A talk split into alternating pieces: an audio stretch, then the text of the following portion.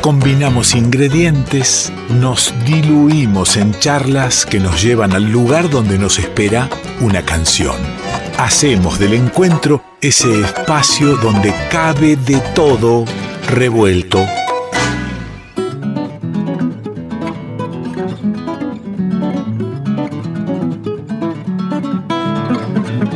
todo bien revuelto con el amigo Alejandro Suarman, a quien habitualmente lo tenemos en línea telefónica porque anda de tertulias por distintos lugares de la ciudad en, estos horarios nocturnos. Justo en una noche como hoy, la tertulia le dio cercano a los estudios de Radio Nacional. Así que eh, hace ingreso, después de muchos años, a los estudios de Radio Nacional Folclórica, Alejandro Suarman. ¿Cómo le va, Tocayo? Qué presentación, ¿no? Después se la facturo. Un lujo, un lujo, sí, sí, sí. claro. ¿Cómo anda? ¿Bien? Bien, bien. Eh, si estuviera acá mi amigo Pepo Jivique, a quien vi ayer anoche, en, ahí en Cambalache, el espacio de, de San Telmo, diría, me dieron la condicional. Entonces salí. Y aquí lo tenés. Estoy empezando a salir, sí. Está muy bien. Bueno, lo esperamos cada vez que tenga ganas y algo para decir. ¿Cómo no? Eh, sí, sin esas interferencias odiosas, ¿no? Que de los teléfonos, esta la telefonía celular. Me escucho con eco, no me escucho bien. Yo en mi casa tengo un teléfono esos negros, ¿vio? No me diga. Yo tengo uno, pero de eh, adorno, no, no funciona. Claro. Era de la época de Entel.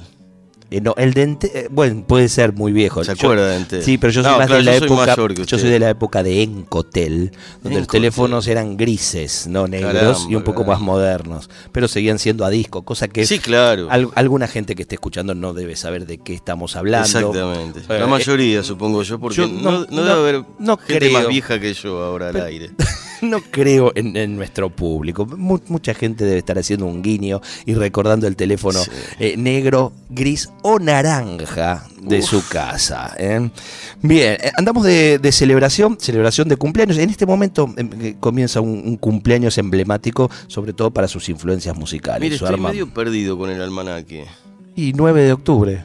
Claro, claro, 9 de octubre. Claro, 9 de octubre para un tipo tanguero como como es Suarman, un, un tipo buceador en el folclore también, en nuestro folclore, es dueño de muchas letras que, solemos pasar de, tantos intérpretes, eh, bueno, una influencia muy fuerte. Así que le voy a convidar eh, una, una música que incluso no solo se la regalo a usted y la ponemos como cumpleaños, sino que se la quiero regalar a un querido amigo que hace muy poco ha ganado un Martín Fierro de Oro.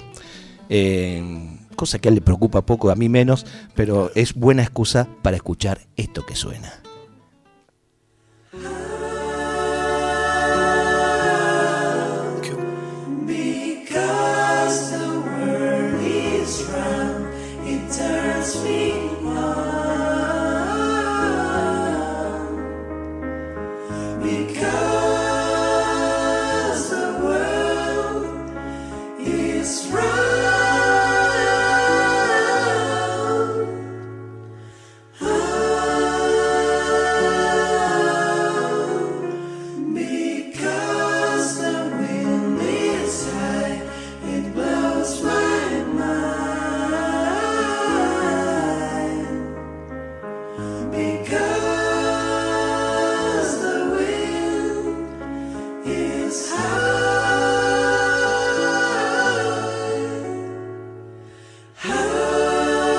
La venganza será terrible. Amigo Dolina, le mando un abrazo grande.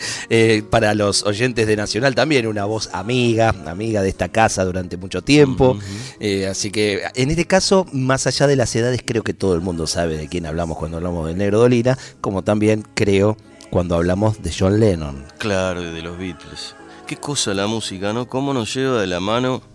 Siempre por distintos lugares por, por, los lugares que no son afines y este Dolina por un lado y los Beatles.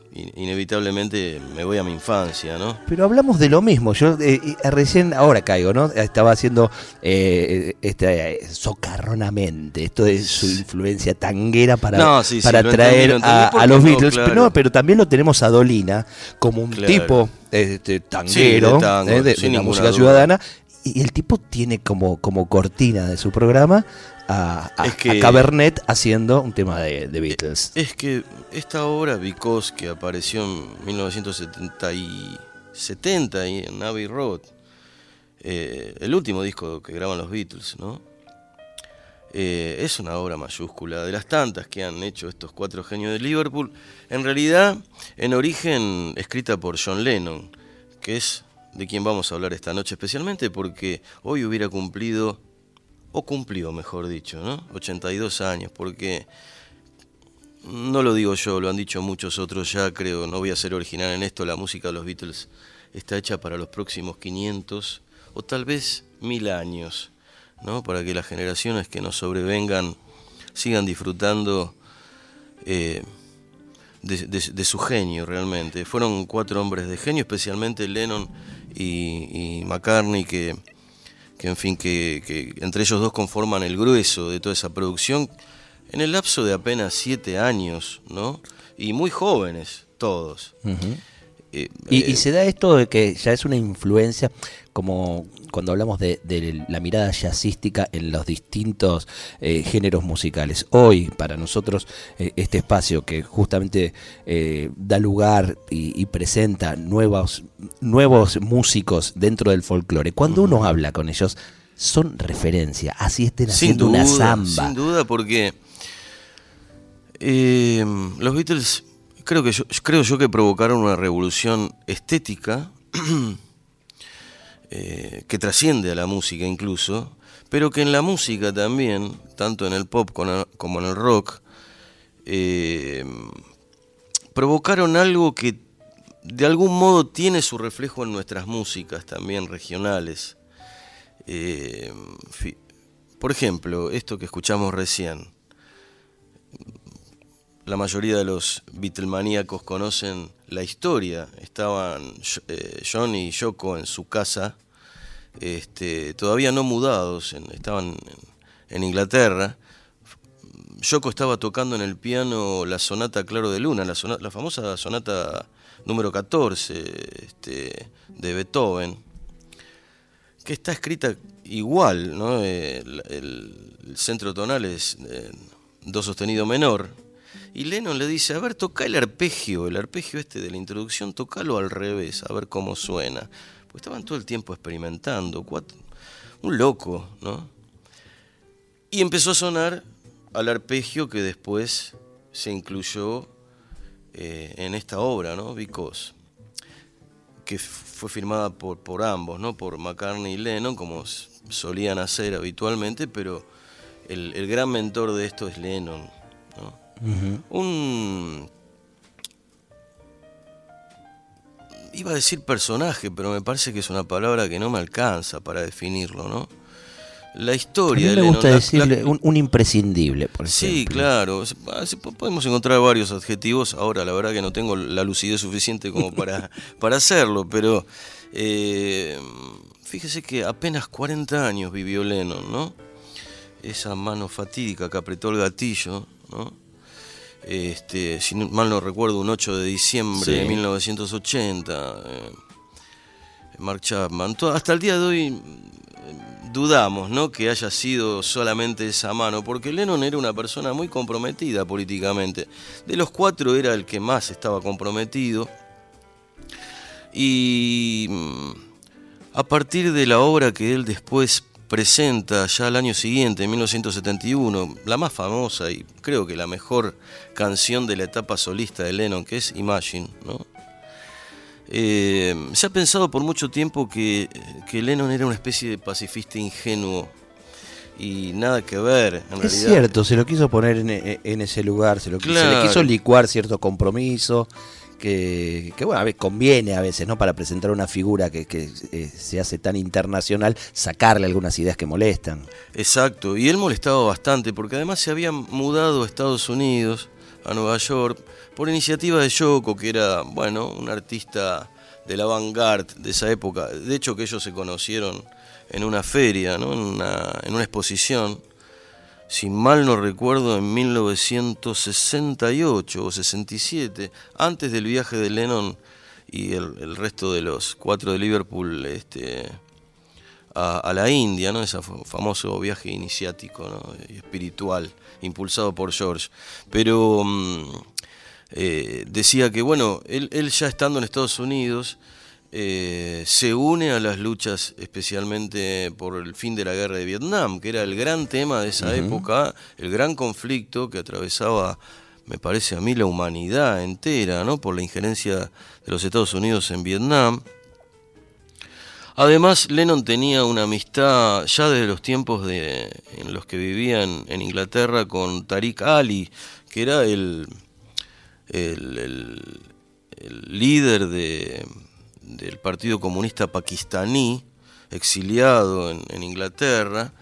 Este, hoy diríamos Tariq Ali le bajaba línea a Lennon, ¿no? Se juntaban a tomar unos mates y, bueno, y Lennon preguntaba cómo es la vida en Pakistán, este, en qué consiste la lucha eh, de los que pelean contra la dominación primero inglesa, luego norteamericana.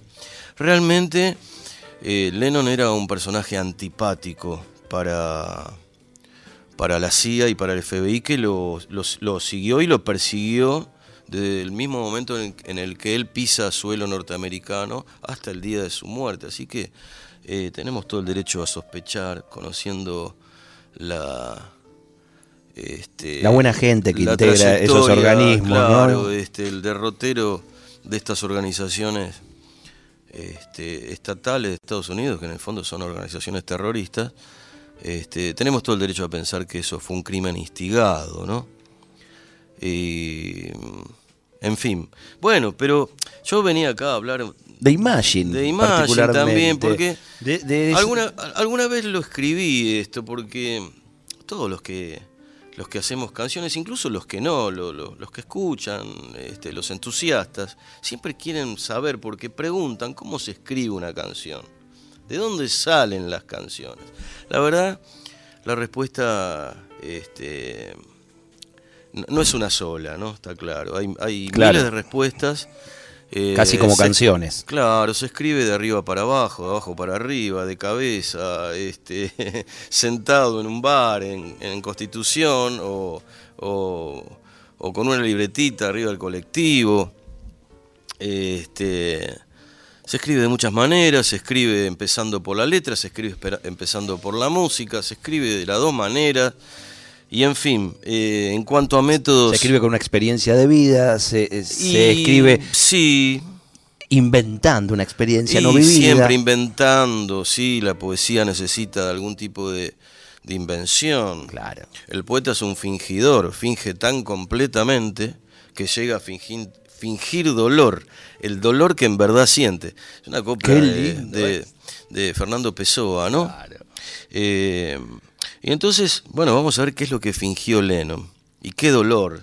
Es un dolor ajeno en realidad. Lennon, en un reportaje para la televisión norteamericana, unos meses antes de este hecho fatídico que mencionamos antes, eh, menciona algo que él venía repitiendo ya hace tiempo, se ve que en algún momento le cayó la ficha, eh, con respecto a, a, los créditos de Imagine. Él decía que hubiera sido justo que Yoko firmara con él. Y, esto tiene su raíz en una larga historia, o en una vieja historia, mejor dicho, cuyo origen o cuyo epicentro es la Segunda Guerra Mundial en el Japón imperial, donde vivía Yoko, era una niña de 8 años, con su hermanito de 4. Ambos fueron conducidos a un refugio para niños, aportados de sus padres, donde no la pasaron para nada bien. Y mm, Yoko siempre contaba, le contaba a Lennon, que un día lo encontró a su hermano, a su pequeño hermano llorando, le preguntó qué le pasaba y el niño le contestó, lloro de hambre, le dolía el estómago del hambre. Y entonces este, Yoko ahí, una niña de 8 años, repito, inventó una especie de procedimiento, le dijo, bueno, ¿qué te gustaría comer? Un helado, le dijo su hermano. Bueno, ¿de qué sabor? De tal y tal, supongamos chocolate y vainilla, por no ser demasiado este, imaginativo. Bueno, imagínate el sabor, imagínate cuando te entra en la boca, cuando lo tragas. Y así pasaban largas horas, imaginando, ¿no? imaginando un escenario que no era el real, el, realmente el que estaban viviendo. Me trae algunas imágenes de la película La vida es bella. Exacto, tiene sí. mucho que ver, sí. Eh, después, años más tarde, en los 60, eh, Yoko tiene su primera incursión en la poesía. Para mi gusto, y, y esto dicho muy respetuosamente, con resultados bastante desparejos en realidad nunca fue considerada en los cenáculos de la poesía. Bueno, en realidad hay una gran discusión acerca de, de Yoko. Hay un crítico español, eh, Antonio García Villarán, que a raíz de la obra de Yoko Ono inventó un término nuevo, amparte, mezcla de ampa y arte. Es decir, el arte de no tener ningún talento. Eh, yo creo que es un poco injusto eso para con Yoko. Y, en realidad creo que la crítica va hacia el arte contra el arte contemporáneo en general. Este que sí, en eso coincidimos con García Bellarán, está sobrecargado de supersticiones. ¿no? eh, entonces decía, eh, Yoko publica en los, y vuelve a publicar en, en, el 70, con el auspicio ya de John, un libro que en Estados Unidos se conoció con el nombre de Grape Fruits, pomelo. Pomelo, así le puso. Y, y entonces este, hay poemas, si se quiere, vamos a, a llamarlos textos con pretensiones poéticas, algunos interesantes, yo me traje algunos por acá. Por ejemplo, hay, hay unos versos que dicen esto. También, siempre con, con este axioma, ¿no? De imaginar, de imagínalo, imagina. Robar la luna del agua con un balde, seguir robando hasta que no se vea la luna en el agua. Es realmente bello eso. Es decir, se puede ser poeta por un día también, o por un momento. Claro que sí. O por una ráfaga ¿no? de segundo. Y creo que acá Yoko lo ha logrado. Entonces, decía, creo que Imagine brotó en, en la fantasía de Lennon, en ese momento de, de, la guerra de Vietnam, de los conflictos, incluso en algunos casos Lennon participó de, de, de marchas este, contra el apartheid en Estados Unidos, las luchas raciales, las luchas por los derechos civiles, luchas sindicales. Hay un, una canción de él ahí, solista también, a, Working Class Hero, también, que es un tema este, que no le, no le cayó simpático en general a los medios este, norteamericanos que la censuraron una y otra vez, pero decía de Imagine que seguramente a Lennon, y él lo reconoce, eh, se le filtró algo de ese procedimiento, ¿no?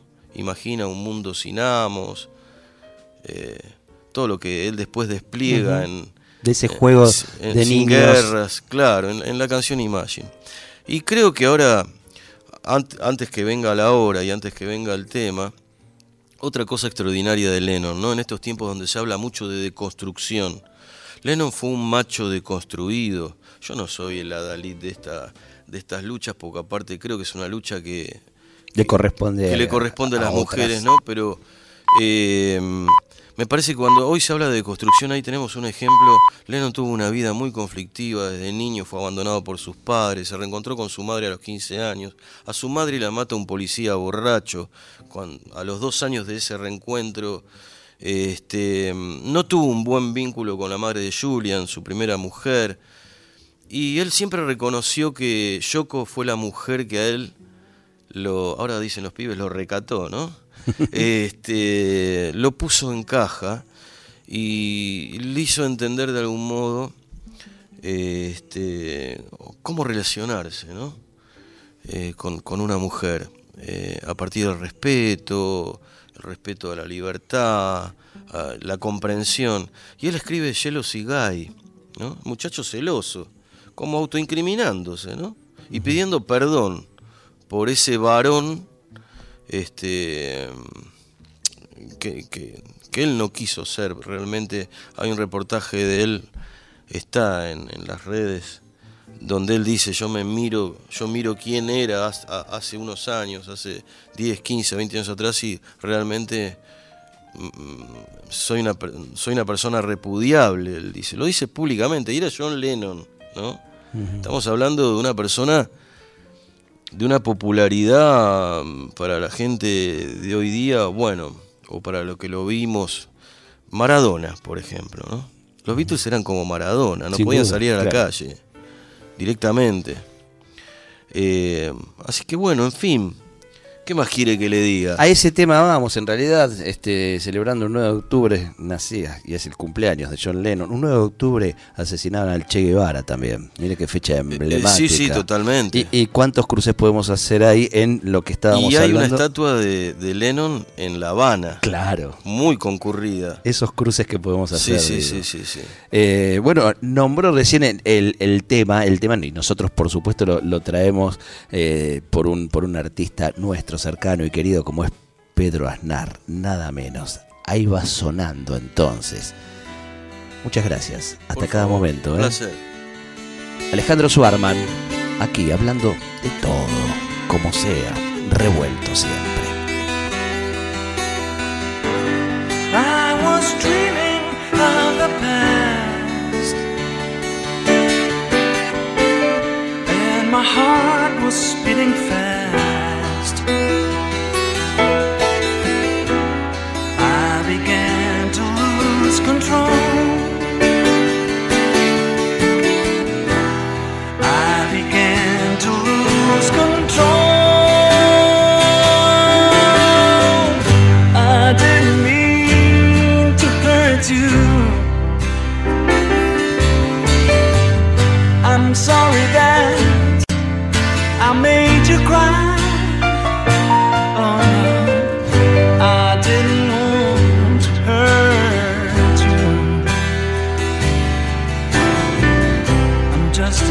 gonna hurt.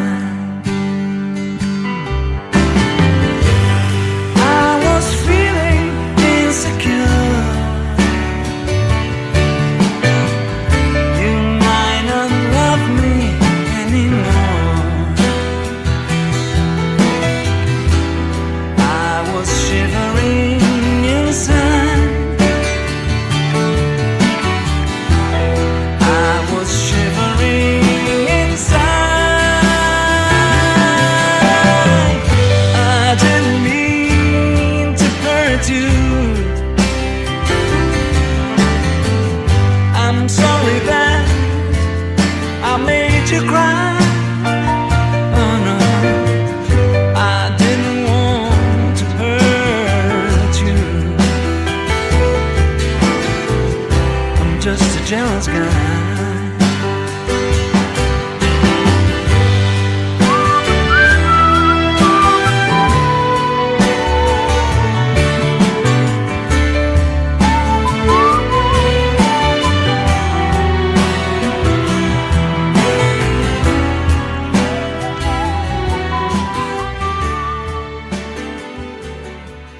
Revuelto de radio. El todo es más que la suma de sus partes.